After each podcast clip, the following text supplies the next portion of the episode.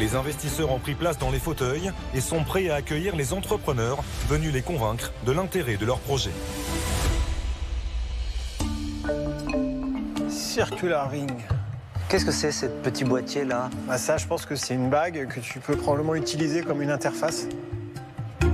Alors, bah, c'est sûr que c'est un objet connecté. Maintenant, reste à voir ce qu'il fait. Quoi. Et bonjour, c'est Nicolas de immobiliercompagnie.com et dans cette émission, on continue les analyses pendant l'été de qui veut être mon associé. Et Eric, comme à son habitude, n'aime pas les objets connectés. Mais dans l'émission précédente, maintenant, on sait pourquoi. Il a une addiction au téléphone portable. Et c'est vrai que dès que tu rajoutes des objets qui se connectent à ton téléphone et qui font de la surconnexion par-dessus la connexion que tu as déjà à ton téléphone, ça fait beaucoup de connexions dans les mêmes phrases. Bref, on va voir ce que fait la bague. Cette année, je sais pas ce qui se passe avec les bagues, mais on aura eu beaucoup, mais alors beaucoup, j'exagère, deux bagues en tout cas.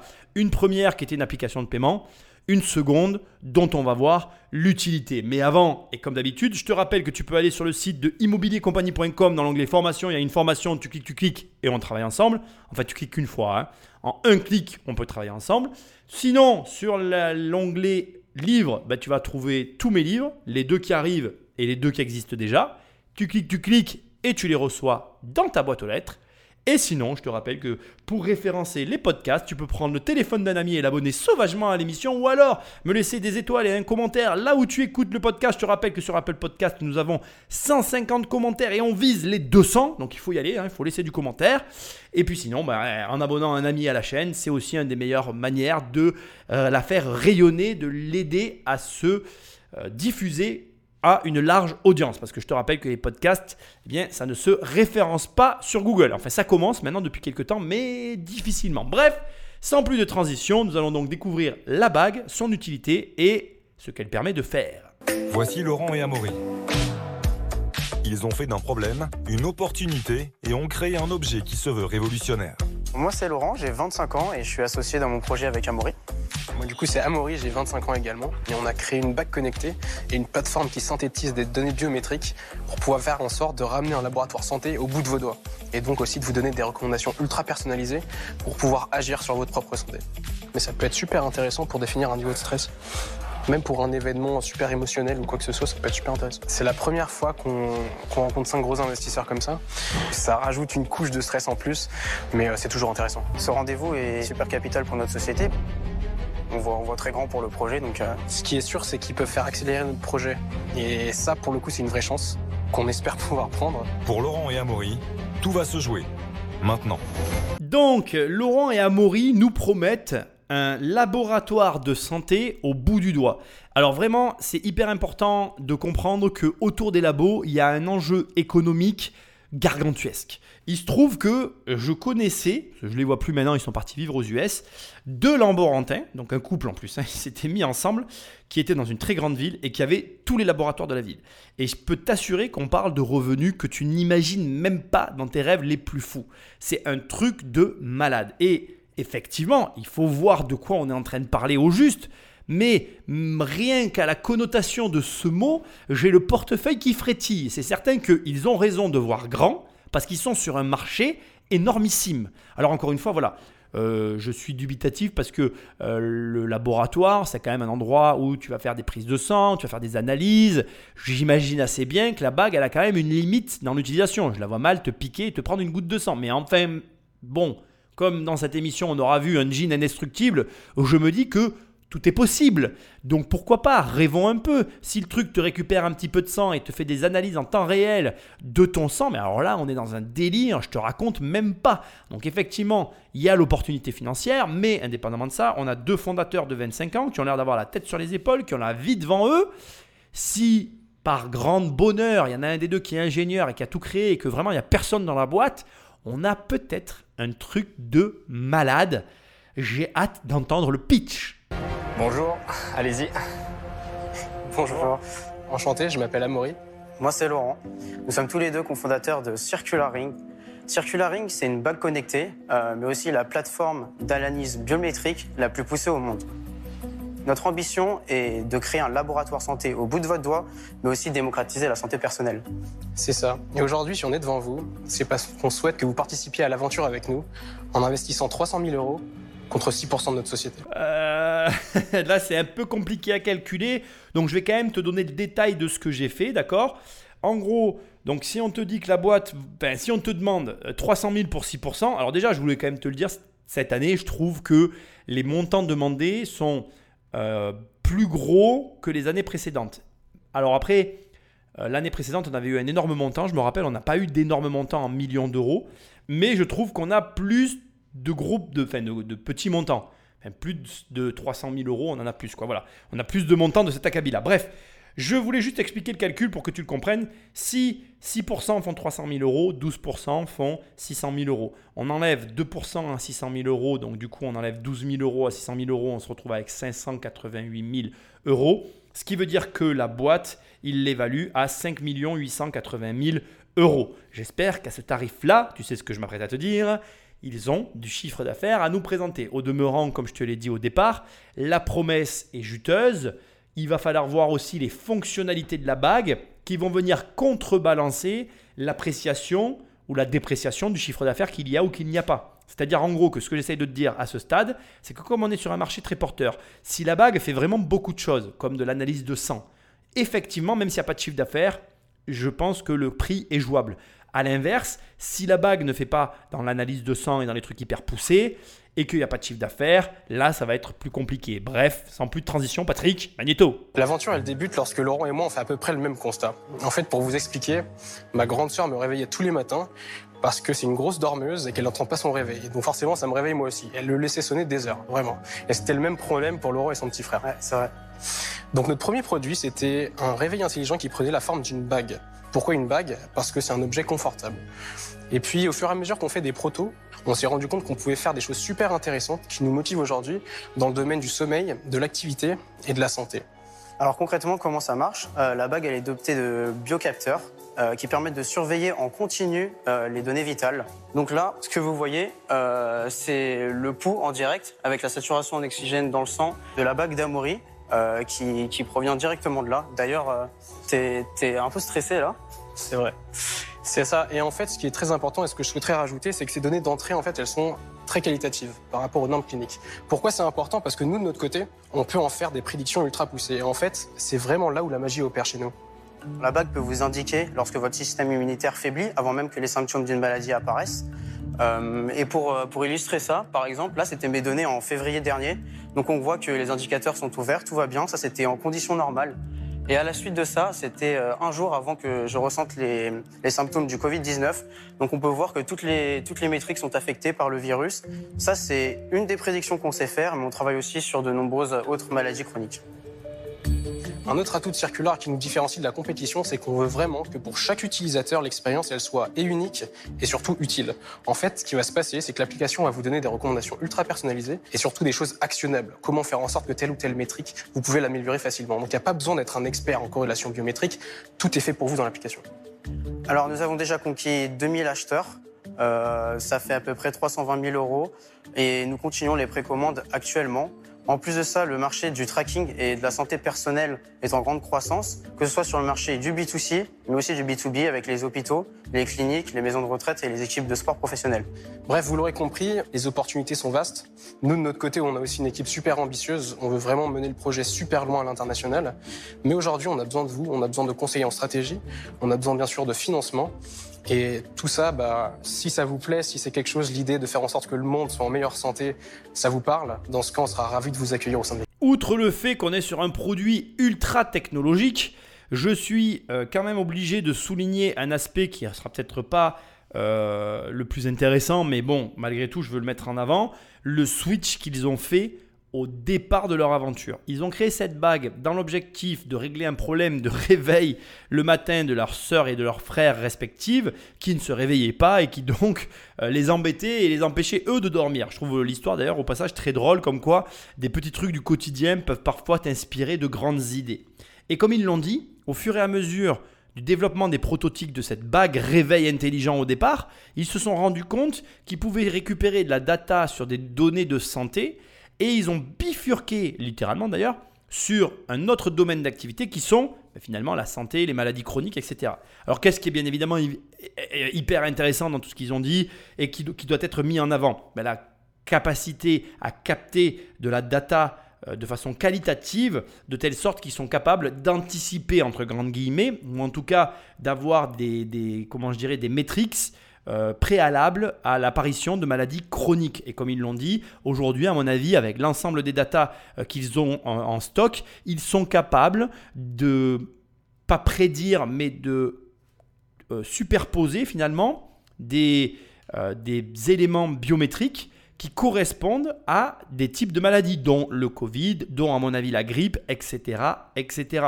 320 000 euros de CA, 2000 acheteurs et qui sont des acheteurs un petit peu de tous bords, B2B, B2C en potentiel de vente. Indépendamment de tout ça, bien évidemment, comme je te l'ai dit, un mini laboratoire portable, c'est extrêmement utile. Et puis on peut imaginer aussi que ces datas peuvent être utiles pour ton docteur, ton médecin, et grandement améliorer l'analyse que va avoir sur toi le, le, professionnel de santé grâce à tout ce que tu pourras lui fournir et grâce à cette application.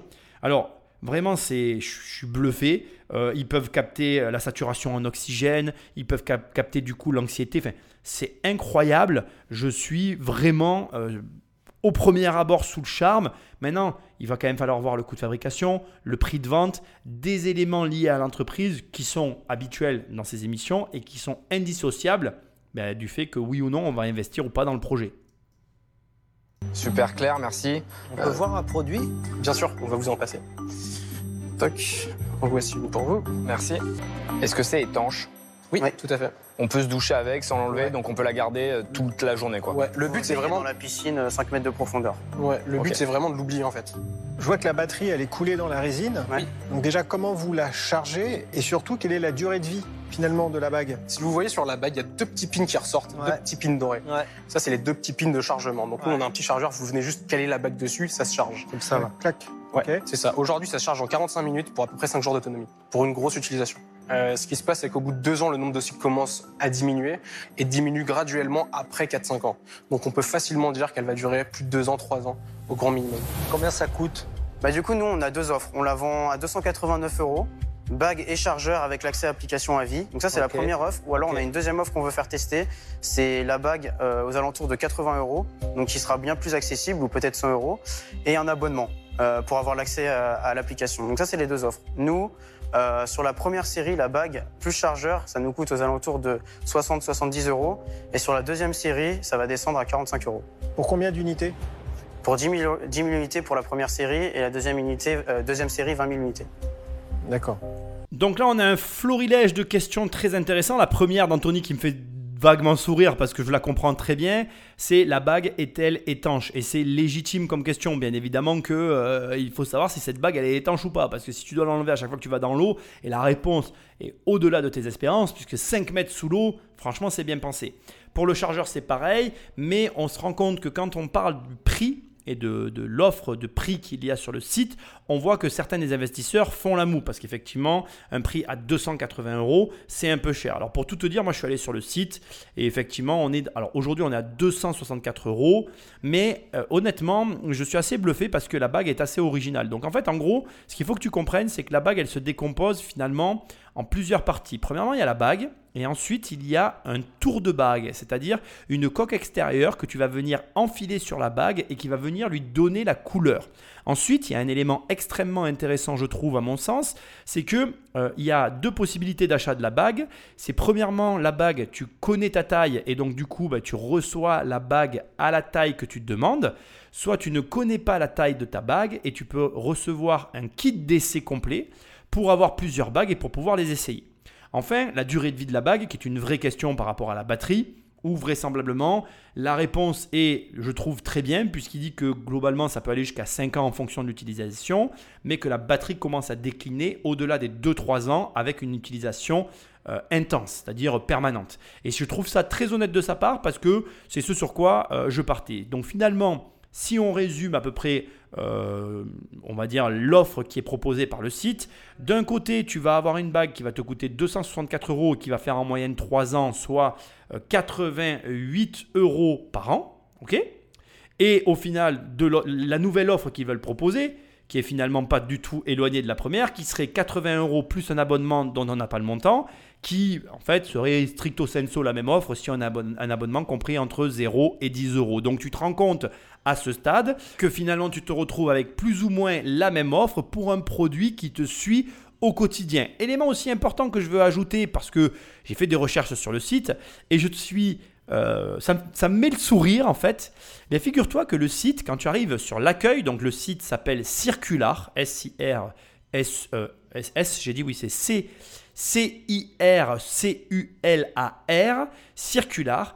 Et très rapidement, à peine tu descends dans le site, tout de suite, on remet en avant le fait que tu peux te réveiller au bon moment grâce à l'alarme intelligente de ta bague. Et ça, je trouve ça euh, très drôle que la bague qui a pris finalement euh, euh, un autre chemin sur la proposition qu'elle fait conserve quand même l'origine de sa création, à savoir te proposer des nuits plus sereines avec un réveil au bon moment. Parce que je ne sais pas si tu es au courant, mais en fait, on a des cycles de sommeil. Et quand on se réveille au bon moment du cycle de sommeil, eh on se réveille en forme. Et donc, c'est vrai que rien que pour les personnes qui ont des problèmes de sommeil, avoir une bague qui te permet de connaître tes cycles et qui t'aide à te réveiller au bon moment, rien que ça, déjà, c'est une promesse qui, à mon sens, pour les personnes qui souffrent de ces problèmes de, nuit confortable, on va dire, eh bien, ça peut être un énorme plus et la bague continue de le faire et, je trouve ça génial.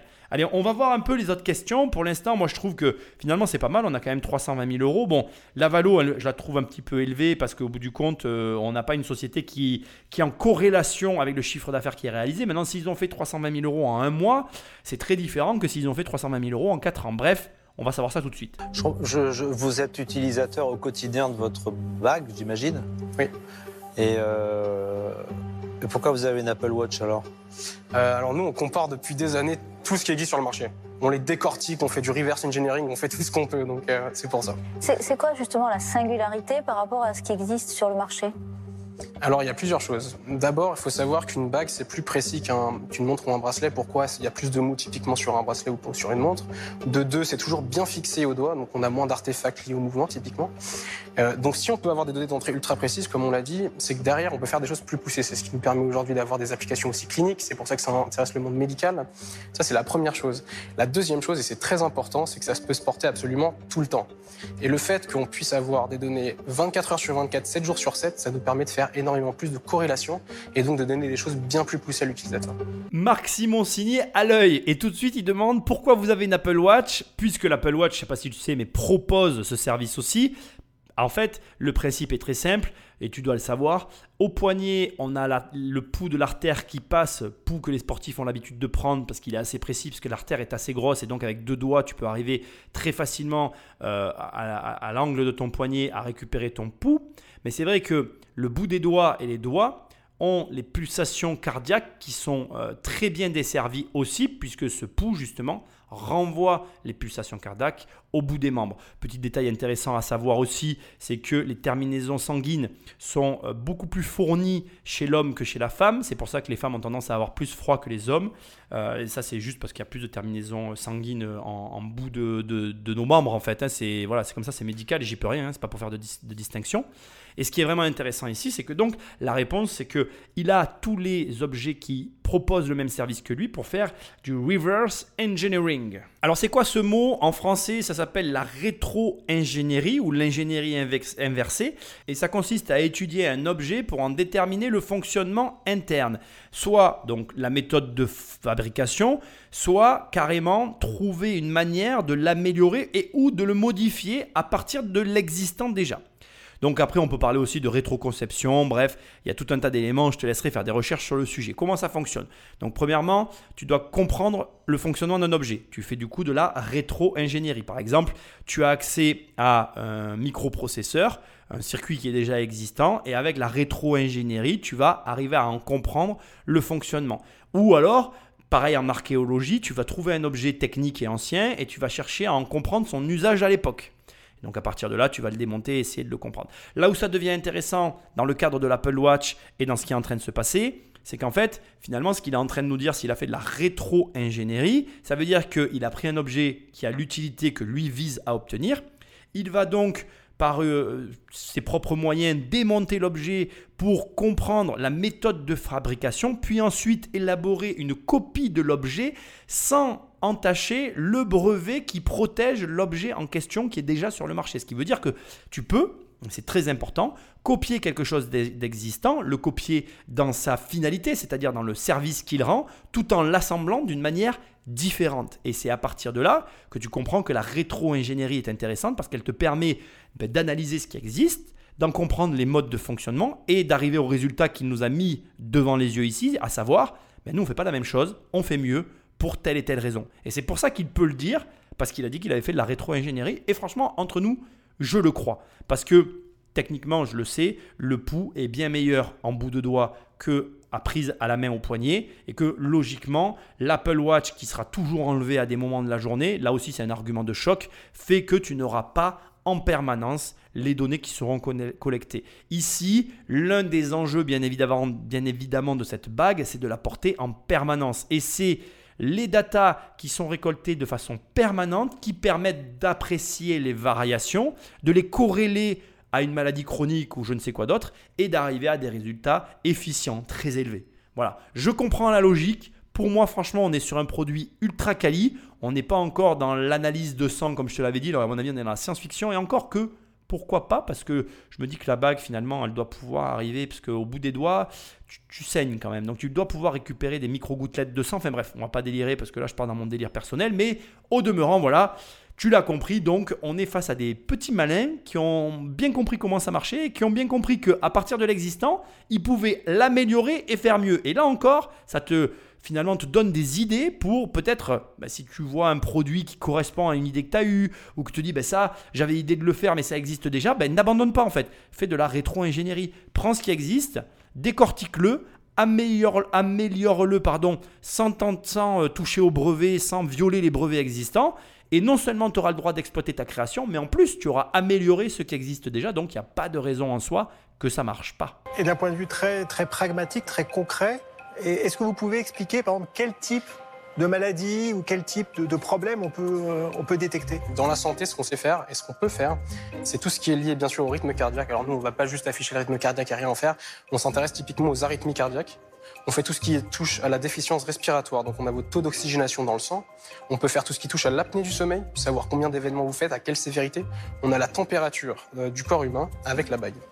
Ça, ça nous permet de faire des choses donc, en lien avec les autres biométriques super intéressantes. On peut penser par exemple aux femmes euh, pour traquer euh, leur, euh, comment on appelle ça, leur cycle. Là, on est en train de travailler sur des études sur l'obésité, sur l'asthme, suivre les personnes asthmatiques. Et puis, on s'intéresse à la population senior, les détections de chute, les déficiences respiratoires, etc. En fait, nous, sur beaucoup de métriques, on est plus ou moins à 2% près précis par rapport aux standards cliniques. Donc euh, c'est déjà ce qui est nécessaire pour être... Un médecin peut prendre vos données et considérer qu'elles sont fiables Alors, à partir du moment où on va être clearé par euh, l'AFD, etc., avec ces dispositifs médicaux, oui. À l'heure actuelle, nous, on se limite, il y a une fine ligne entre ce qu'on peut dire et ce qu'on ne peut pas dire. Ceci étant dit, oui, c'est le but. Mais plus vous allez aller vers la santé, plus vos produits vont être réglementés vont devoir être certifiés, vont devoir être approuvés, vont devoir être agréés. Et vous, avez une idée de, des difficultés auxquelles vous allez devoir faire face? Bien sûr, tout à fait. Vous, ça se chiffre en mois, voire en années, les, les, démarches nécessaires. Ça, vous en avez conscience Bien sûr. C'est pour ça qu'on fait le B2C en premier, pour pouvoir faire ces choses-là en parallèle. Et puis au sein de nos investisseurs euh, actuels euh, au, au, round d'avant, c'est beaucoup des médecins et des gens qui ont déjà fait ça. Donc euh, on est aussi accompagné de ce côté-là. Deux points hyper importants que tu viens d'entendre. Premièrement, la capacité qu'ils ont eu de répondre avec précision sur les pathologies et les maladies cibles. Ça, c'est vraiment bluffant. Et on a parmi tout ce que j'ai pu entendre euh, des, comment je vais dire, des pathologies extrêmement intéressantes. L'apnée du sommeil, ça touche énormément de monde à partir d'un certain âge. C'est quelque chose qui est effectivement assez compliqué à détecter. Après, avoir écouté tout le pitch et en être arrivé là où on en est arrivé, effectivement, je valide et je comprends très bien le raisonnement qu'ils sont en train de mettre en avant et ce qu'ils sont en train de dire en fait. Ils ont raison. Leur bague amène des données hyper intéressantes et surtout euh, récupérables par les professionnels de santé pour soigner tout un tas de pathologies donc qu'ils ont énumérées, je ne vais pas te le refaire, hein. l'arythmie cardiaque, euh, voilà, bref, blablabla. Bla, bla, hein. moi, je ne suis pas du tout médecin, mais on comprend très bien là, en, tout cas, moi, je l'ai très bien compris, c'est clairement réalisable. Donc quand on nous annonce un laboratoire au bout du doigt, c'est pas complètement faux. On n'en est pas encore, j'insiste avec ma prise de sang, hein, on n'en est pas encore à la prise de sang, mais on en prend le chemin. Et là, Marc Simoncini met un coup derrière la tête. Alors pourquoi il n'est pas l'oiseau de mauvais augure, mais pourquoi il insiste et pourquoi il pose des questions sur le sujet de la validation par tous les organismes de santé? D'abord, il faut savoir que Marc Simoncini a déjà euh, essayé d'investir, ou en tout cas eu des sociétés qui étaient dans la santé, et c'est un calvaire, parce qu'il y a énormément de travail à, faire euh, derrière pour réussir à être validé et opérationnel sur ces marchés-là. Et ensuite, comme il le dit, on n'est pas vraiment que sur un problème d'argent, il y a un problème de temps, de, de, validation, de suivre des process qui sont tous euh, parfois, alors certains sont utiles, hein, je ne remets pas en cause, mais certains sont tous aussi ridicules les uns que les autres, parce qu'au final, la data, elle est là, elle est existante, c'est un vrai progrès, une vraie amélioration pour les malades, et qu'est-ce qu'on attend pour le valider Alors pourquoi c'est aussi problématique? Parce que derrière, des enjeux financiers colossaux. Demain, ils ont l'agrémentation, ils sont médicalisables, c'est-à-dire que les professionnels de santé savent que ce produit est un produit de santé validé, utilisable, dont les données sont fiables et qui peuvent être utilisées pour soigner les patients. C'est jackpot pour eux, c'est jackpot pour tout le monde. Et là, c'est parti, c'est la machine à sous qui crache tous les jours, toute la semaine, toute l'année, en permanence.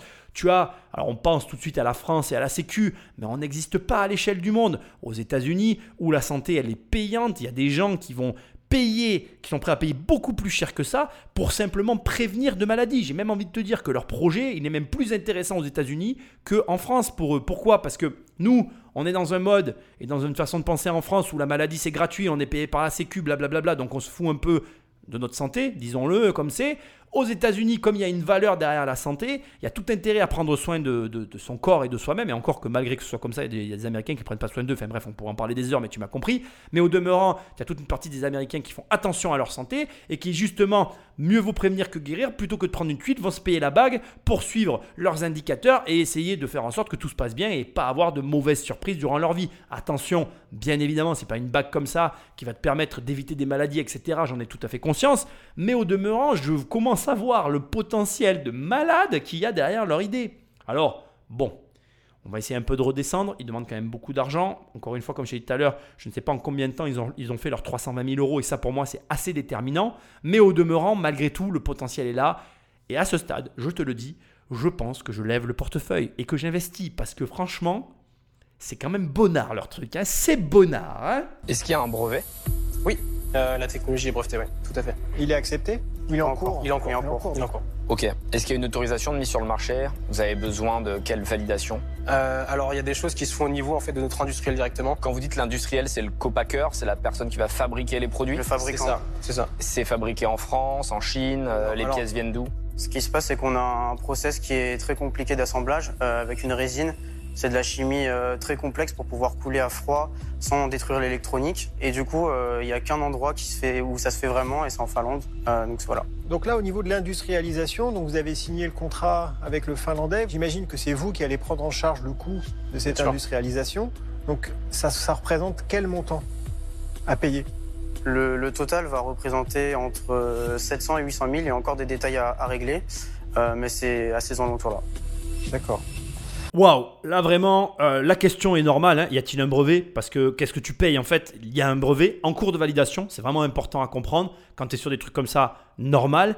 Et il y a une vraie technicité au niveau de l'assemblage. On n'est pas sur les autres, euh, comment dire, sur les autres analyses que j'ai pu faire. On est sur quelque chose de très poussé. Je vais être très franc avec toi. On n'est ni dans mon domaine, ni dans ma dans mon rayon de compétences. Le coulage à froid sur des matériaux électroniques. Je comprends très bien tout ce qui est en train de se passer, les questions qui sont posées. Là, un mec comme Eric, il est carrément dans son élément. Bien évidemment, on est encore plus surpris de voir que la seule personne qui est capable de le faire, c'est en Finlande. Ça te montre quoi? Ça te montre qu'il y a des savoir-faire très précis, même encore aujourd'hui, qui peuvent être développés. Est-ce que en France, il y a des personnes qui sont capables de couler à froid sur du circuit imprimé? Si la réponse est non, n'y a-t-il pas une opportunité de marché Mais à mon avis, l'opportunité de marché, elle existe dans le monde entier. Il ne doit pas y avoir énormément d'usines qui sont capables de le faire. Alors là, tu vas me répondre, oui mais Nicolas, les enjeux sont colossaux et sûrement que pour construire une usine qui est capable de le faire, il faut beaucoup d'argent. Certes, Mais ça se réfléchit aussi. Moi, je pars du principe que rien n'est impossible et que dès l'instant qu'il n'y a qu'une personne qui sait faire quelque chose, comme je te l'ai expliqué ici, tu fais de la rétro-ingénierie, tu achètes la bague, tu regardes comment c'est fait, tu essayes de trouver une idée innovante à moindre coût pour faire la même chose, et si tu y arrives, c'est jackpot pour toi. D'ailleurs, tu as déjà un client dans le cas présent de ce que je suis en train de te soumettre. En gros, si tu trouves une technologie qui te permet de couler à froid sur du circuit imprimé, tu peux aller voir le mec qui fabrique la bague et lui dire bah, Regarde, moi je te le fais pas pour 700 000, je te le fais pour 300 000. Tu as déjà ton client en fait, à des prix euh, assez élevés. Mais revenons-en à notre histoire. Ici, comme tu le vois, donc non seulement il y a la technicité dans le produit, mais c'est un produit de santé, donc il doit y avoir aussi de la technicité dans la livraison du produit. C'est ce qu'il disait. Avec le packaging, il y, a des, validations à obtenir pour pouvoir vendre le produit pour qu'il bah, ne soit pas nocif pour les personnes qui vont le porter, etc. Et dans tout ce que je suis en train de te dire, il y a une réflexion qui doit commencer à arriver dans ta tête et tu dois dire waouh, les mecs, c'est des fous, ils sont lancés dans une aventure de malade, c'est pas tout le monde qui peut le faire. Ne réfléchis pas comme ça, ne réfléchis jamais comme ça. En réalité, il y a deux façons d'aborder l'entrepreneuriat, mais l'investissement c'est pareil, tout dans la vie d'ailleurs. Soit il y a une énorme barrière à l'entrée et ça paraît très compliqué à faire et du coup, ben, il n'y a que ceux qui s'y lancent qui y arrivent. Et du coup, il faut comprendre que c'est pas parce que ça paraît très difficile que ça l'est forcément. Et c'est peut-être une opportunité en soi. Donc ça veut dire que tout ce que je suis en train de décrire et qu'on est en train de voir ensemble, qui paraît très complexe et difficile d'accès, bah du coup ça a refroidi beaucoup de gens et ça a permis à ces deux jeunes de, se, de, s'engouffrer, de, de bifurquer dans l'ouverture et d'en tirer bénéfice. Mais ça ne veut pas dire que toi, qui n'as pas devant les yeux peut-être une opportunité que tu as vue mais qui te paraît injouable, n'a pas la même opportunité qu'eux, à savoir que comme c'est injouable pour toi et pour plein d'autres, eh bien du coup c'est une opportunité. Ce que j'essaye de te dire, c'est que c'est pas parce que ça a l'air difficile qu'il ne faut pas le faire. Au contraire, c'est parce que c'est difficile que tu as peut-être toutes les raisons de le faire. Je te rappelle que euh, Jean-François Mitterrand, j'ai tellement l'habitude de les appeler Jean-François, euh, François Mitterrand avait dit à l'époque qu'il a été devenu président parce qu'il n'y avait pas beaucoup de gens qui voulaient devenir président et que du coup il avait toutes les chances d'y arriver. C'est la même chose. Et après, donc à l'opposé de tout ça, il y a ce qu'on appelle l'océan bleu, l'océan rouge. Tu arrives sur un marché, il n'y a personne, tu es le seul. Du coup, tu as une opportunité de marché, tu la saisis et tu encaisses l'argent. Mais là, il faut faire attention, c'est pas parce que tu es le premier que tu es celui qui reste tout le long de la, de la vie du marché en lice ou en course en première position. Parfois, tu vas te faire dépasser par euh, des outsiders. Regarde MySpace avec Facebook. C'est exactement ce qui s'est passé. Le premier, c'était pas Facebook. Celui qui a tout ratiboisé, c'est Facebook. Et celui qui est en train de mourir aujourd'hui, c'est aussi Facebook. Donc, ne te leurre pas. Rien n'est simple dans la vie, mais c'est pas parce que c'est difficile qu'il ne faut pas le faire. C'est ce que je voulais que tu gardes de ce passage en tête. Euh, j'aime pas trop poser cette question, mais là, c'est assez légitime. C'est quoi votre parcours et votre formation? Bien sûr. Alors, tous les deux, on a un profil euh, commercial. Donc, on s'est rencontrés en école de commerce il y a à peu près 7 ans maintenant. On n'est pas tous les, on n'est pas que tous les deux associés. On est trois associés. Euh, un profil plus euh, microélectronique, euh, hardware firmware. Et le troisième associé, il n'est pas là? Non, le troisième associé n'est pas là. Pourquoi? Parce qu'il travaille, il avait une réunion aujourd'hui avec euh, notre manufactureur. Une réunion plus importante que celle de venir ici? Bah, pas nécessairement, mais aujourd'hui, pour lui, c'était plus intéressant. Et en fait, il y a beaucoup de choses à faire. On est dans une période de pré-industrialisation et il y a énormément de discussions qu'on doit absolument avoir avec notre industriel. Vous avez déjà levé des fonds? Euh, Alors, on est en cours de process, effectivement. On a déjà sécurisé 620 euh, 000 euros. Et euh, donc, en equity, et il y a la BPI ensuite qui, qui, viendra, qui viendra compléter. Mais c'est que des business angels. On n'a pas de fonds d'investissement. À la valo de 5 millions, du coup, j'imagine? C'est ça. là, ils n'ont pas marqué des points sur le fait que l'associé ingénieur micro-informatique, etc., micro-circuit, pardon, n'est pas là parce qu'il a une réunion avec l'industriel. C'est vrai qu'il y a une espèce de blanc parce que tu te dis qu'est-ce qui est de plus important que de lever des fonds auprès euh, de personnalités comme celle qu'on a là. Bon, après c'est audible et voilà, ça change rien au projet de mon point de vue, mais je comprends que ça fasse un peu grincer des dents. Indépendamment de ça, je vais t'expliquer comment ça fonctionne une levée de fonds en equity. Et après, je t'expliquerai aussi que tu peux le faire euh, de façon hybride. On va revoir tout ça, t'inquiète pas. La levée de fonds en equity, elle est en trois phases. La première phase, c'est la préparation. Donc là, tu, as, tu vas voir personne et tout, tu te prépares toi.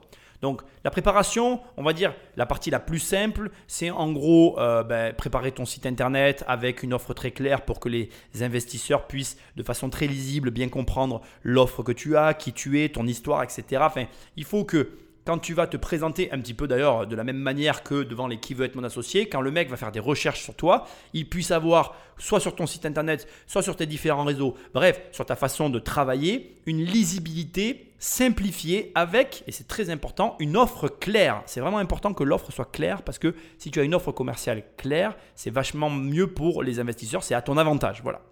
En parallèle de ça, toujours dans la préparation, tu vas avoir des documents à rédiger et à fournir pour rassurer tes investisseurs. Donc préparer un executive summary, le rédiger et le préparer. Faire le business plan ainsi que tous les, documents complémentaires pour aller à la due diligence, c'est-à-dire avancer vers le deal, la concrétisation de ce que tu cherches à avoir. Préparer ton pitch, bien évidemment, puisque l'air de rien, nous, on est là en mode assis dans notre canapé, on critique les gens qui le font, mais arriver et parler devant des mecs là où tu joues ta peau et surtout la suite de ton projet, c'est pas un truc de very easy quoi. En fait, il faut tout préparer. Et enfin, bien évidemment, il faut que l'ensemble de tout ce que tu vas leur donner ben, montre le pourquoi d'abord ils peuvent te faire confiance et aussi mettre en avant les raisons pour lesquelles il est intéressant d'investir dans ton projet et de suivre tout ce que tu es en train de faire.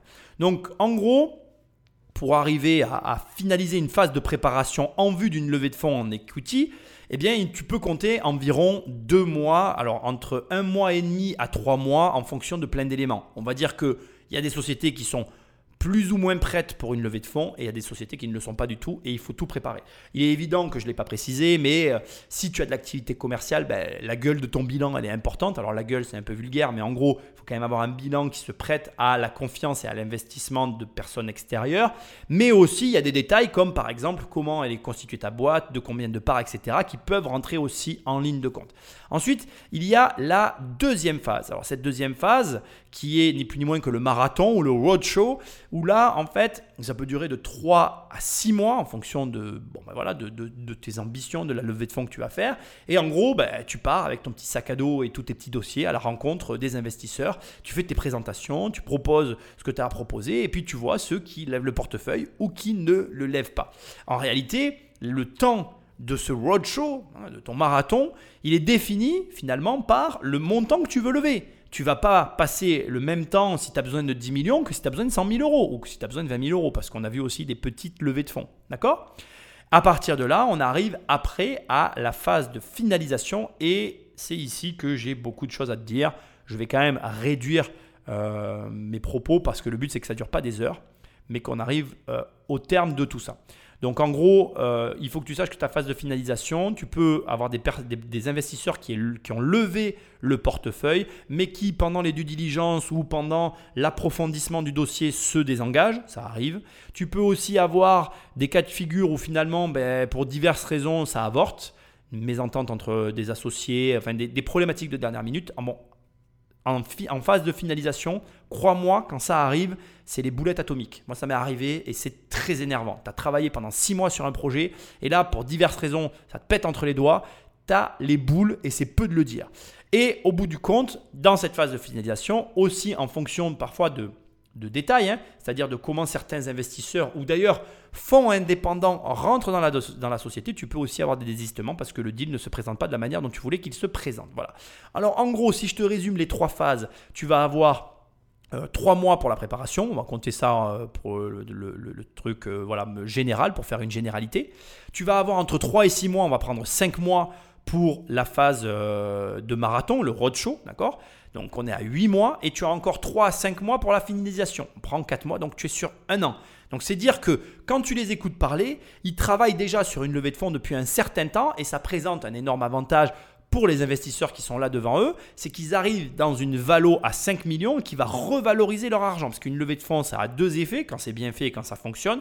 Ça te permet aussi de revaloriser les parts et donc tu sais qu'à partir de là, tu gagnes de l'argent. C'est un process financier qui te permet de gagner de l'argent. Maintenant, je voudrais prendre le temps de t'expliquer ce qu'est la BPI. La BPI, c'est un organisme euh, national qui te permet d'obtenir du financement. Donc la BPI, en gros, c'est la banque publique d'investissement auquel peut avoir recours différentes personnes pour obtenir du financement. Et tu dois savoir que les banquiers peuvent obtenir des financements de la BPI dans certains cadres d'investissement et que donc tu peux faire de l'hybridation dans l'investissement grâce à la BPI qui va venir se joindre au projet. Voilà, je ne vais pas rentrer plus dans les détails. C'est des process hyper intéressants. Il y a énormément d'argent à perdre, mais il y en a aussi énormément à gagner, bien évidemment. Et tu comprends très bien que ici, ce n'est pas du tout un désavantage pour les investisseurs de qui veut être mon associé d'avoir une phase euh, de levée de fonds en equity qui est en cours parce qu'ils vont rentrer dans un processus qui est déjà très carré et ça garantit aussi quelque part que le dossier de préparation a été fait et que donc tout est nickel et qu'ils n'ont plus qu'à statuer sur le projet. Donc pour moi, à ce stade, je te le dis, les feux sont au green. C'est super green même, je dirais. Je lève et je frétille avec mon portefeuille. Moi, moi, moi, ici. Bon, moi, je pourrais être un client de, ce, produit-là. Euh, franchement, la promesse est belle. moi, je suis épaté par là où vous êtes arrivé euh, avec, euh, entre guillemets, si peu de moyens pour du hardware. là où j'ai d'énormes réserves, c'est tout l'aspect agrément. Euh, certification, autorisation de mise sur le marché, que ce soit en Europe ou aux États-Unis, parce qu'évidemment, ce pas les mêmes normes. Euh, je me dis que tout ça est extrêmement compliqué. Euh, vous attaquez un, un, marché qui est énorme, le monitoring de sa propre santé ou de son bien-être, c'est un marché gigantesque. qui attire donc malheureusement deux gigantesques acteurs. Tout ça est infiniment plus complexe que là où vous en êtes arrivé aujourd'hui. Mais je comprends votre démarche et j'espère de tout cœur que que quelqu'un va vous suivre. Merci. Mais ça sera malheureusement pas moi. Euh, je te cache pas que c'est extrêmement dommage parce que Marc Simoncini a de l'expérience dans ce domaine. Je ne suis pas surpris, il a eu une mauvaise expérience et c'est compréhensible, comme il le dit, obtenir les agréments, des agréments différents pour chaque pays en fonction de tout un tas d'éléments. Mais je euh, je sais pas pourquoi, il y a un truc quand même qui me vient à ce stade. Je me dis que quand demain tu trouves un produit qui fonctionne, qui récupère de la data qualitative, tu peux arriver à faire un consensus. Bon, j'affabule, à mon avis, s'il y a un professionnel de santé qui m'écoute, il va me dire Non, mais c'est du délire, Nicolas, c'est impossible. Quand tu vois déjà que nous, on est en degrés et que les Américains sont en Fahrenheit, bon, ben, c'est sûr qu'on a un problème, on va dire, au niveau du petit chiffre qui apparaît et du petit symbole qui est juste à côté, ce que je comprends tout à fait.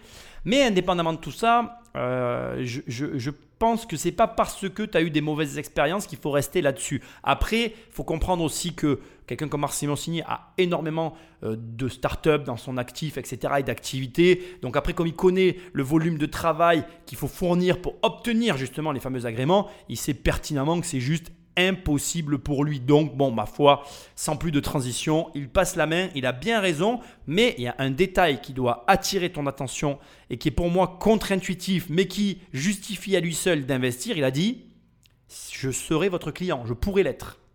Et il a commencé par ça, et pour moi, ça a une valeur énorme. Alors, vous êtes euh, inventif, agile. Euh, vous êtes parti d'une idée, c'était d'inventer un objet connecté pour euh, recueillir des données de santé et, améliorer la gestion de, sa santé. Donc euh, je trouve que c'est une très belle idée.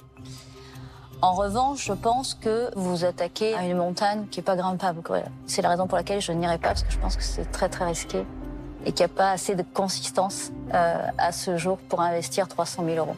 Je suis absolument pas d'accord avec elle. Après, je lui en veux pas du tout. Pour le coup, sa remarque, elle est pertinente parce qu'elle est dans la logistique et dans le transport, rien à voir. L'hôtellerie, c'est hyper éloigné de son domaine de compétences, mais de là à dire que la montagne, n'est pas grimpable, il n'y a aucune montagne qui n'est pas grimpable. La vérité, c'est juste qu'il faut trouver le bon angle sous lequel tu vas prendre le problème. Et surtout, je pense que euh, on parle d'industrialisation, j'ai hâte d'avoir l'avis de Eric sur le sujet. Je pense qu'il faut être entouré des bonnes personnes pour s'attaquer justement à ce marché-là. Maintenant, au demeurant, Delphine et Jean-Pierre et Anthony ne sont carrément pas dans ce domaine d'activité. Et je pense sincèrement que c'est Eric euh, le, plus apte à répondre aux et aux attentes à la fois techniques et commerciales d'ailleurs euh, des besoins de ces deux jeunes en fait, de Laurent et de Amaury.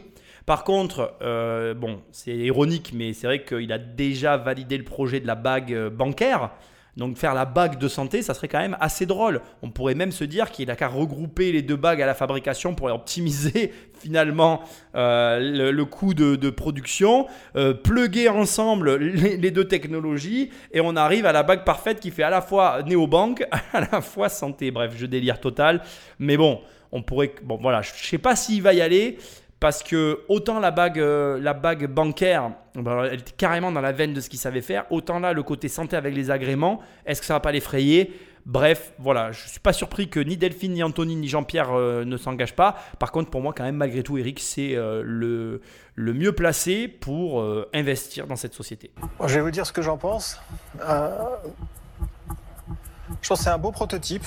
Euh, avec les moyens que vous avez, euh, vous avez réussi d'aller jusque-là. C'est quand même euh, assez, assez incroyable, parce que le prototype est plutôt bien fait. le problème pour moi, c'est quand vous êtes venu ici, vous avez commis une erreur.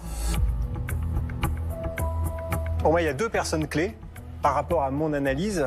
C'est l'ingénieur hardware qui a fait ça et le docteur qui fait le big data, qui va être capable d'analyser les données. C'est pas que je remets en question euh, vos compétences ou ce que vous apportez, mais par rapport, moi, à mon analyse de votre entreprise, ces deux personnes, c'est elles avec qui j'ai besoin de parler. Elles sont pas là. Et donc, malheureusement, pour cette raison, je vais devoir passer. Ok, merci. Alors bon, je peux pas m'opposer à l'analyse de Eric. Elle a une valeur mille fois supérieure à la mienne. Et effectivement, il a raison.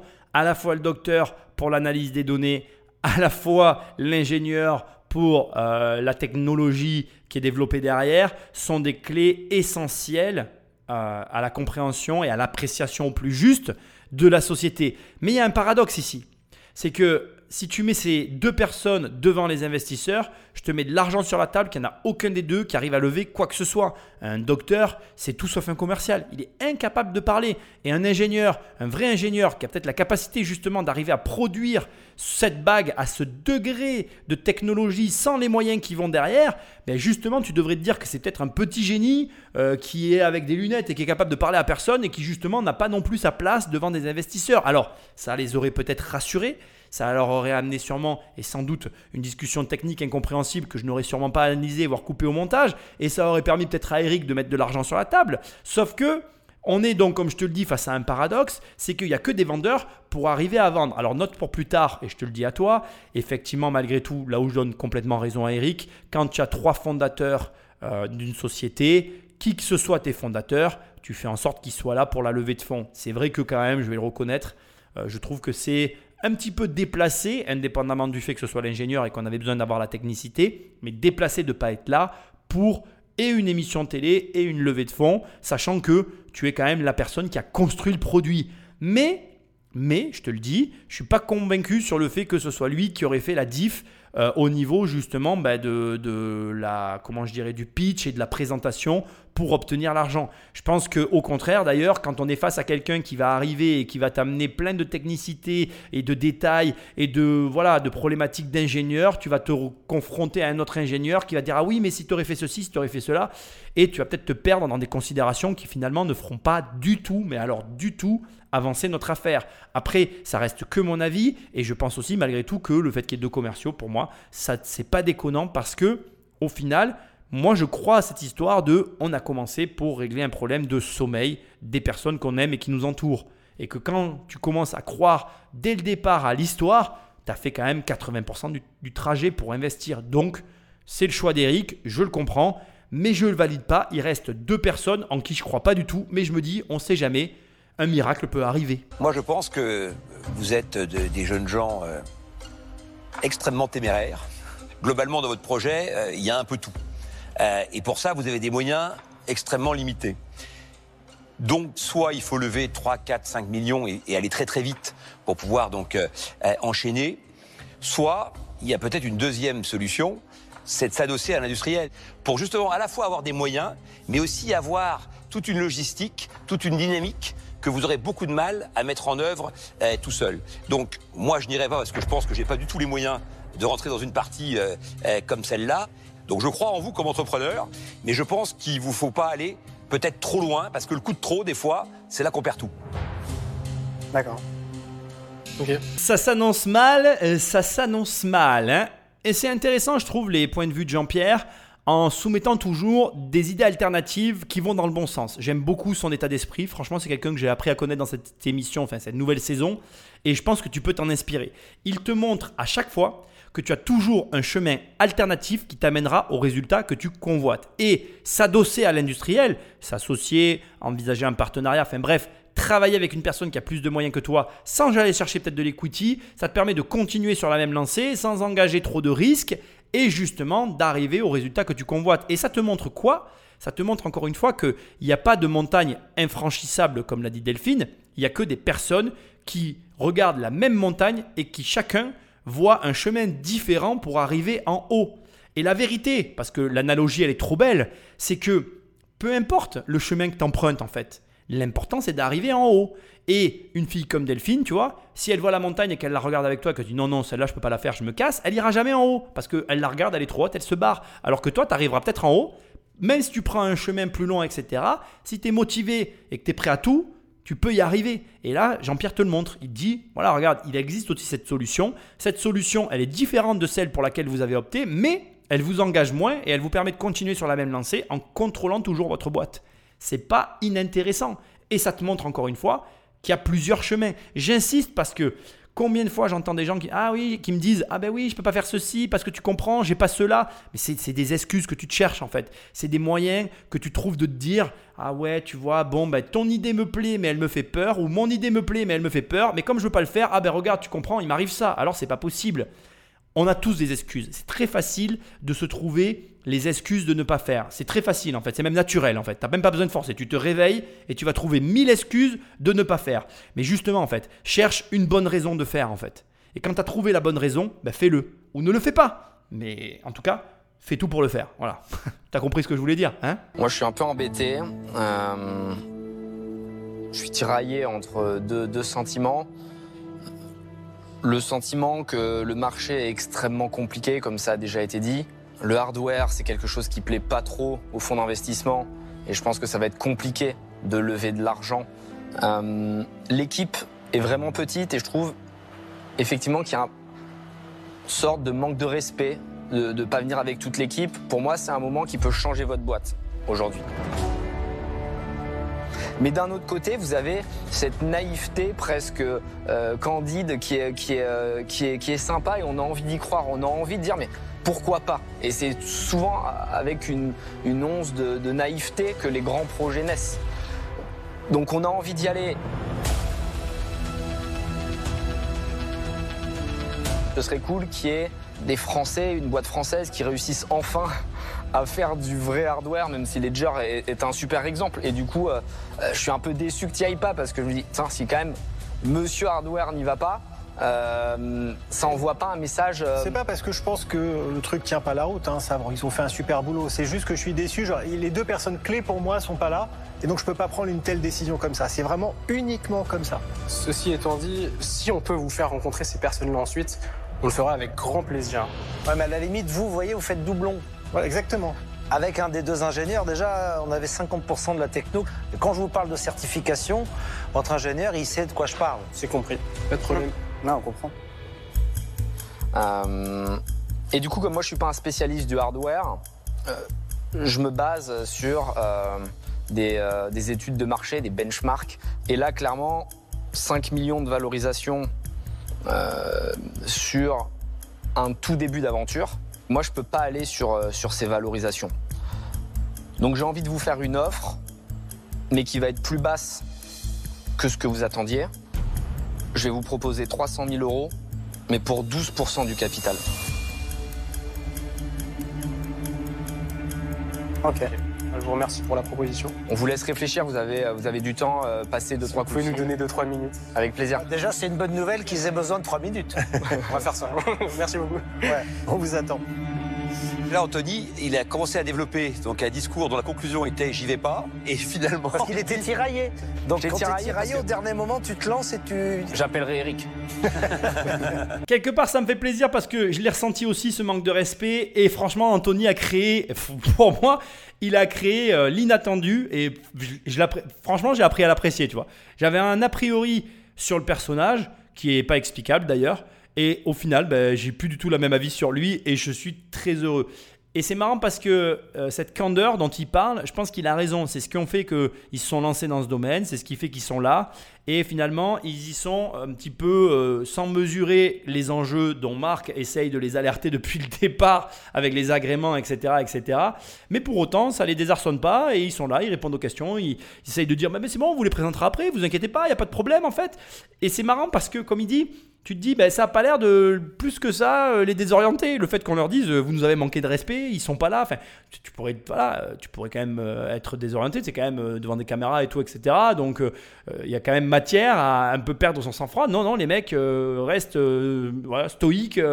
ils a- ils ont pas d'autre chose à faire. En même temps, tu me diras, mais voilà, c'est drôle et je comprends qu'il y aille parce que euh, je ressens moi aussi un attrait pour cette techno euh, par plein d'aspects, dont notamment la qualité de la data et le fait qu'ils arrivent aujourd'hui à euh, pressentir, ou en tout cas à confondre certaines maladies par rapport au, au relevé biométrique qu'ils arrivent à obtenir, c'est quand même assez fou. Et je pense que dans l'évolution du truc, comme l'a dit Anthony, on a peut-être ici un potentiel géant de la santé qui se construirait à partir d'un malentendu en fait. Et c'est comme ça que les grandes histoires se font. Il a raison. Donc, pourquoi pas? Après tout, il suffit parfois euh, d'un alignement des planètes, euh, d'être au bon endroit au bon moment, de la personne qui dit oui sans trop savoir pourquoi, et finalement, ça fait une belle histoire et ça marche. Donc, on va voir leur réflexion, mais ça m'a l'air bien engagé. C'est compliqué. T'en dis quoi, toi? Tu veux qu'on fasse une contre-proposition? Je vais appeler, euh, je vais appeler pour voir ce qu'il en pense. Vas-y. Dans le lit. Ouais, Pierre, c'est Laurent. Euh, je t'appelle, euh, je t'appelle parce que là, je suis en direct euh, à qui veut être mon associé, et euh, on a une proposition euh, de 300 000 euros contre 12% de la société. Qu'est-ce que t'en penses? 300 000 euros contre 12% de la société? Ouais, on veut faire une contre-offre. Tu proposes quoi? Non, mais c'est rien du tout, ça, 300 000 euros contre 12%. Ouais, de base, euh, de base, c'était 6% qu'on lui a proposé. Il a doublé. Ah oui, non, mais c'est n'importe quoi, ça. Est-ce que si, si on coupe la poire en deux, qu'est-ce qui se passe? Mais même Alors, on va voir, on va voir ce qu'ils disent. Mais est-ce que t'as besoin de ces 300 000 euros, là? Bah, en vrai, ouais, euh, surtout de leur expérience à eux. Ouais. Mais, euh. Je suis content en tout cas que tu aies envie d'aller sur un projet hardware, parce qu'il faut aller sur des choses où C'est un- justement je on vais fait pas. et, et, euh, Non, c'est pas un produit hardware, c'est pas un produit. Il est déjà presque fait le hardware. Non mais pourquoi vous essayez de le décourager? Non, au contraire. Bah non, on essaie de comprendre software. pourquoi il veut y aller. Ce que je lui dis, c'est que ça devient du software. deux passages qui s'opposent et euh, qui sont euh, très drôles les deux. Le premier, donc les trois associés qui parlent au téléphone avec bien évidemment l'ingénieur qui dit Ah mais c'est n'importe quoi, 12%, mais arrêtez avec les pourcentages, vous en avez rien à brère. Il vaut mieux avoir 1% du monde que 100% de la France. hein.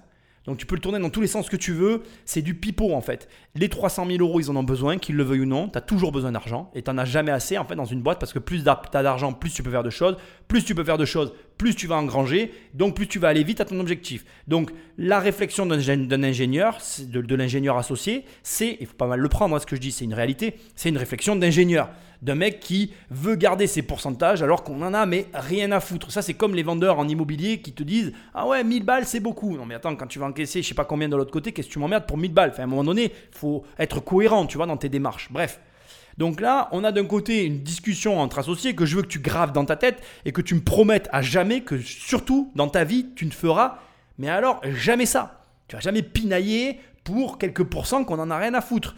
Moi, si je faisais une contre-proposition, je dirais ok, 12% pour 300 000 euros, bon ben 12% pour 400 000 et on signe. Tu vois, j'irais gratter 100 000 de plus, je m'en fous des 12%. File-moi de la thune en plus. C'est ça qui compte. Et je te garantis, alors j'espère que je me trompe, mais que c'est pas ça qu'ils vont faire. Mais s'ils le font, je les salue parce que franchement, ça serait euh, exceptionnel et c'est ce qu'il faut faire. Voilà. Dans un cas comme celui-là, tu reviens en augmentant l'argent et pas les parts. D'abord, tu vas désarçonner l'investisseur et tu vas renverser la vapeur et en plus, tu récupères plus de fric. C'est ça qui est bon. Après, on passe de l'autre côté, les investisseurs qui parlent entre eux. Déjà, j'ai beaucoup aimé Eric Lévesque qui dit va sur des sujets que tu connais pas, c'est là où tu vas faire du fric. Il a raison. Et ensuite, il dit quoi? Euh, Marc Simoncini dit mais le hardware il est fait et il a raison. Donc en fait on n'est plus que sur le software. Maintenant comment on améliore ce qui existe, on l'optimise et on va chercher le soft qui fait la différence, qui permet d'avoir les agréments et qui permet d'aller chercher la sauce au niveau du fric et de rentabiliser. Il a raison, c'est du beurre. Moi, je la vois, cette opération, comme du beurre. Anthony a eu raison d'y aller et j'espère que ça va se signer. Sans compter que, je veux quand même le dire, il y a l'equity qui se lève derrière et que s'il y en a un qui rentre, ils vont réussir à lever les 5 millions, la boîte va être lancée et le truc euh, to the moon, quoi. Tu le vois le dessin déjà? Moi, pour moi, c'est tout tracé. Hein. Ah, Merci pour votre patience, on a bien discuté. Ce qu'on souhaite vous proposer, c'est 8% en échange de 300 000 euros. Pourquoi? C'est le fait qu'on a beaucoup de gros investisseurs, alors américains et du monde entier, qui sont prêts à nous suivre, qu'on connaît personnellement pour la série A, qui sont des investisseurs. Ouais, mais ça, c'est un tien vaut mieux que deux tu l'auras. C'est ma règle. Il y a beaucoup de gens qui promettent. Moi, il y en a qui devaient me racheter Bien sûr. 500 millions. euh, Et j'attends le chèque encore. Bien Euh, sûr. et mes investisseurs aussi. Euh, donc euh, non, il il faut se concentrer sur l'argent qu'on vous propose tout de suite.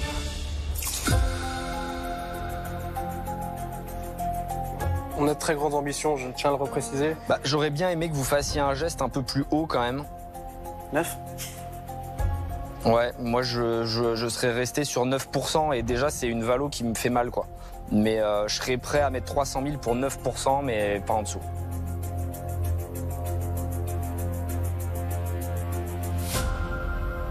Ok, ça nous va.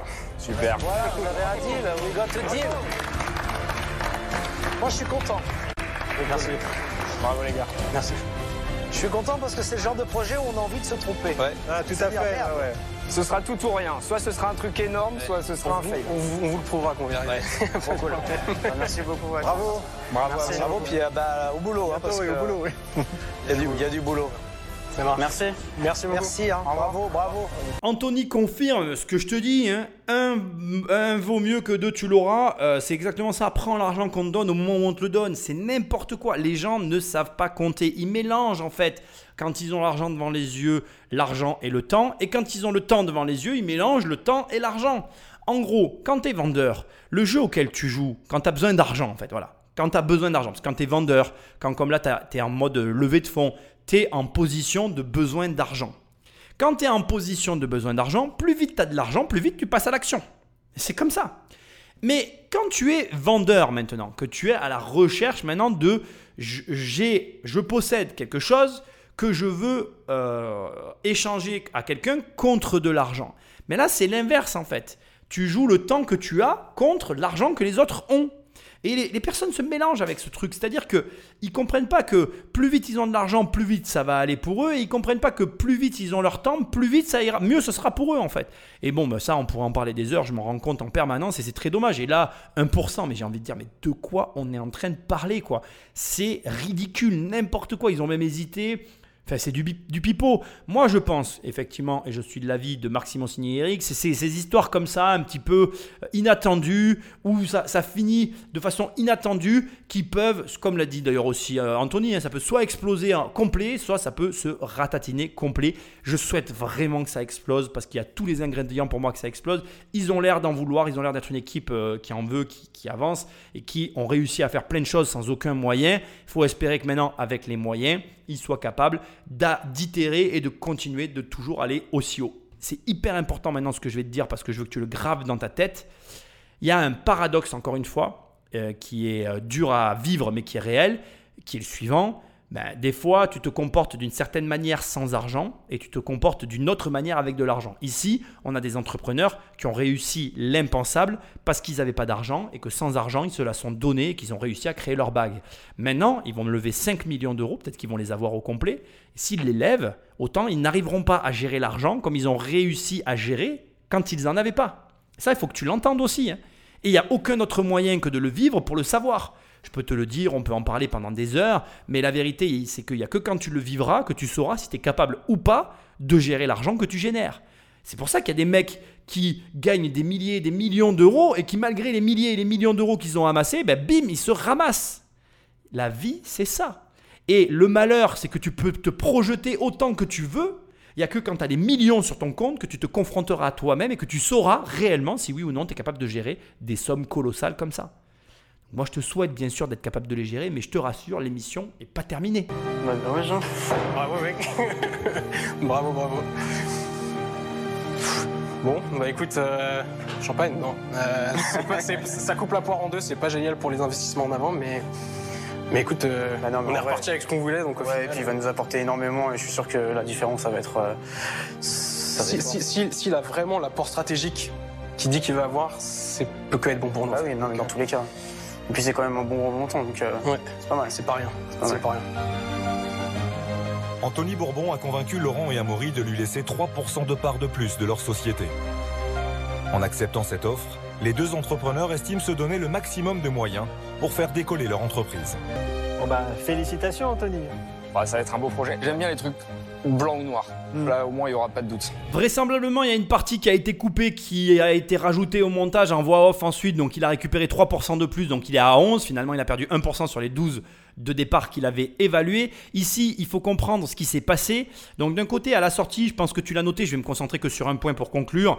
Euh, il y a un des deux, euh, donc je sais pas si c'est Laurent ou Amaury, il y en a un des deux qui dit euh, Punaise, c'est quand même gênant pour ceux qui ont investi avant.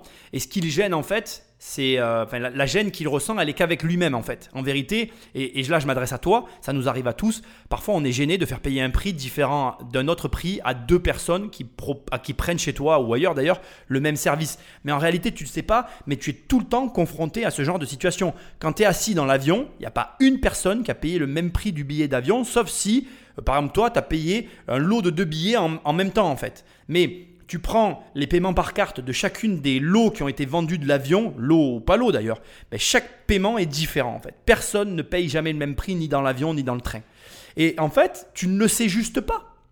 Et donc c'est bien toi qui as un problème avec ça. Et ici aussi, encore une fois, ce qui n'est pas, euh, comment je dirais, assez justement apprécié par les entrepreneurs, et là j'insiste bien sur les entrepreneurs, donc je parle de Laurent et Amaury, c'est qu'un mec comme Anthony Bourbon, qui a monté une entreprise comme Feed, il va t'amener autre chose de plus que de l'argent, qui n'est pas valorisé euh, par ben, justement euh, quoi que ce soit dans le deal et qui est représenté par les parts qu'il estime. Et il faut comprendre que ce mec-là, s'il te dit qu'il veut 11, 10, 12% de ta boîte, c'est parce qu'il a calculé la valeur de ton entreprise par rapport à ses propres comptes à lui et que le prix c'est ça ou c'est rien. Et ça, il faut que tu l'entendes. Moi, en immobilier, quand j'achète, j'achète en fonction du prix que je calcule. Pas du prix que me dit le vendeur, pas du prix que me dit l'agent immobilier, pas du prix que me dit meilleuragent.com sur Internet ou je ne sais quoi. Moi, j'achète selon ma base de calcul que j'ai préalablement établie. Je fais une offre, le vendeur accepte, j'achète. Point à la ligne. Et c'est que ça que tu dois comprendre. Les affaires, c'est ça. On a tous notre mode opératoire et tu dois, toi, développer ce mode opératoire pour justement te garantir de gagner de l'argent quoi qu'il arrive. Moi, le jeu auquel je joue, c'est je gagne de l'argent quoi qu'il arrive. C'est tout.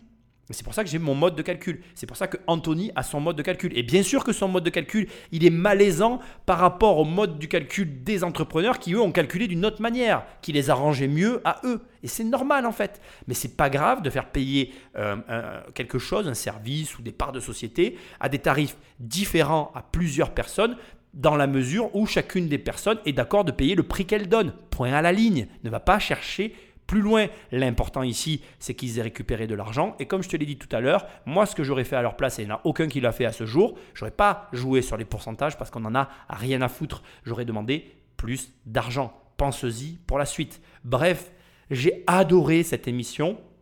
On arrive à la fin de l'été, on arrive à la rentrée et on arrive au moment où, en réalité, tu vas me revoir sur les lives YouTube. Et donc, je suis très heureux de t'annoncer que mon retour prochain s'amoncelle dans les jours et semaines qui arrivent. Reste connecté sur les réseaux. Bientôt, on va se revoir et on va discuter ensemble. Au demeurant, tu peux me laisser des étoiles et un commentaire là où tu écoutes cette émission. Tu peux aller sur immobiliercompagnie.com dans l'onglet formation ou livres pour travailler avec moi, soit au travers de la formation, soit au travers des bouquins que je te propose. Et moi, je te dis à très bientôt dans une prochaine émission. Salut